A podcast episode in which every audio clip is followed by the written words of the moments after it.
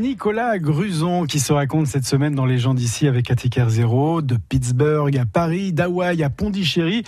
L'itinéraire d'un homme en quête de sens qui s'est ancré à Nantes après une école de commerce. Il a débuté dans le monde de la pub à Paris.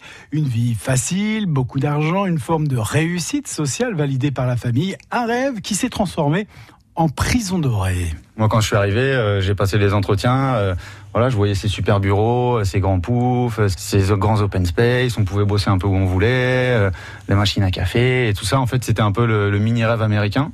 Mais très vite, j'ai déchanté parce que ça correspondait pas du tout à, à mes valeurs et à sens que je voulais donner à ma, à ma, vie quelque part. En même temps, vous auriez pu avoir une autre vie en parallèle, c'est-à-dire avoir ce, ce, ce travail-là alimentaire. Oui, absolument. Après, pour moi, c'était un tout en fait. Euh, au-delà du boulot, il y avait la vie à Paris. Euh, enfin, il y avait beaucoup de choses qui, qui n'allaient pas. J'ai eu la chance de grandir beaucoup en lien avec la nature. Euh, je suis un grand passionné de sport nautique. Donc euh, voilà, à Paris, bah, la mer est quand même loin. Les sorties, euh, l'alcool, euh, la drogue aussi, qui est finalement assez facile d'accès. Toutes ces choses-là, en fait, c'était vraiment un ensemble qui faisait que s'il devait y avoir rupture, il fallait qu'elle soit totale. Et donc à un moment, vous avez dit stop. Quand je dis vous avez dit stop, j'imagine c'est votre corps qui a dit stop? mon corps, très certainement. En tout cas, il m'a envoyé des signaux. Et puis voilà, le jour où j'ai senti que vraiment j'allais dans le mur, euh, j'ai appelé mes parents, je leur ai dit voilà, j'aimerais déjeuner avec vous, je leur ai présenté mon, mon projet, mon, mon choix de, de, de, partir. Et puis voilà, c'est comme ça que ça s'est fait. Et alors, vos parents? Ont très bien réagi. Et c'est là où c'est marrant, c'est aussi un petit peu pour ça que j'ai voulu euh, partager mon témoignage c'est que je m'étais fait beaucoup de films sur leur potentielle réaction, euh, sur leur potentielle remontrance. Euh, on n'est pas d'accord, fais pas ci, attention. Et en fait, ils m'ont dit, bah Nico, euh, c'est ton choix en fait. Donc si tu sens que c'est ce qu'il faut faire, fais-le. Et j'ai été très surpris de de la réaction et je me suis dit en fait quelque part finalement toutes ces limites qu'on peut se mettre bah souvent c'est nous qui les nourrissons. D'où le bienfait de la communication en fait. Quoi. Absolument.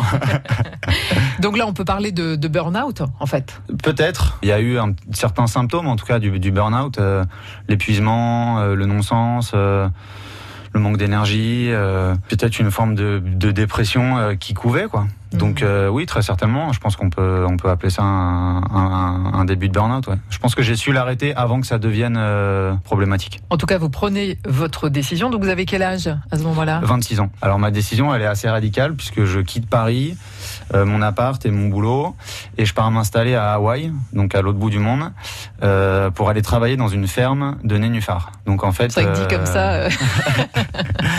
en fait, voilà, je pars à l'autre bout du monde pour vivre ma passion finalement pour les sports nautiques, euh, le surf, la planche à voile, sur l'île de Maui à Hawaï. Des nénuphars et du surf à Hawaï, un paradis dont Nicolas Gruson trouvera aussi hein, les, limites. C'est en tout cas ce qu'il raconte hein, dans ce livre, Quand je serai grand, disponible sur Amazon. Alors vous avez plus d'informations en allant sur sa page Facebook, hein, Quand je serai grand.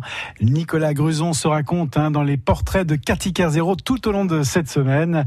Et vous pouvez réécouter et podcaster cette interview en allant sur francebleu.fr. Allez, dans quelques minutes, on découvre notre territoire. Comme chaque jour, le grand jeu grâce à des indices sonores. Vous allez pouvoir découvrir un personnage ou un lieu. Et on joue avec Xavier Simon.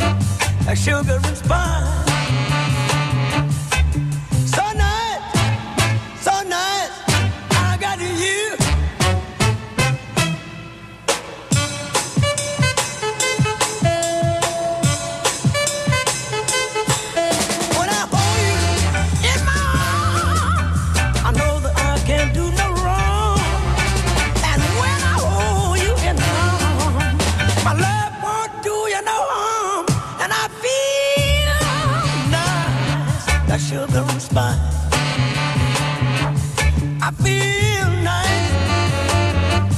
Sugar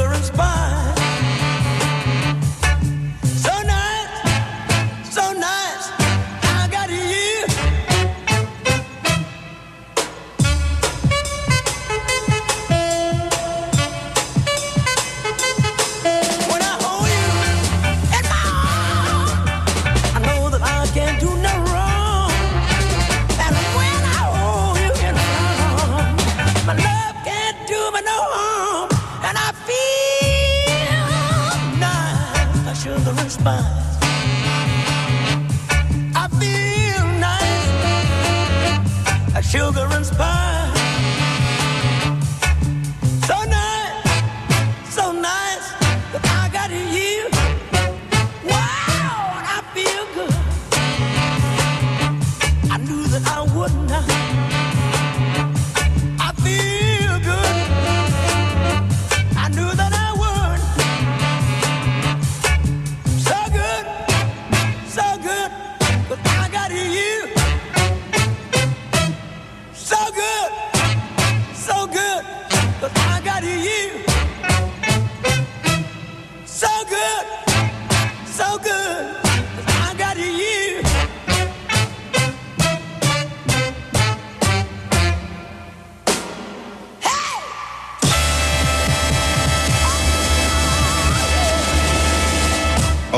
Il donne la pêche pour la fin de la matinée. Il est là aussi, Xavier Simon. C'est à l'instant James Brown. Xavier Simon, on va découvrir notre territoire dans quelques minutes avec des indices sonores. Exactement, indice sonore, énigme, radio vintage, verte Oh France Bleu Loire-Océan à gagner.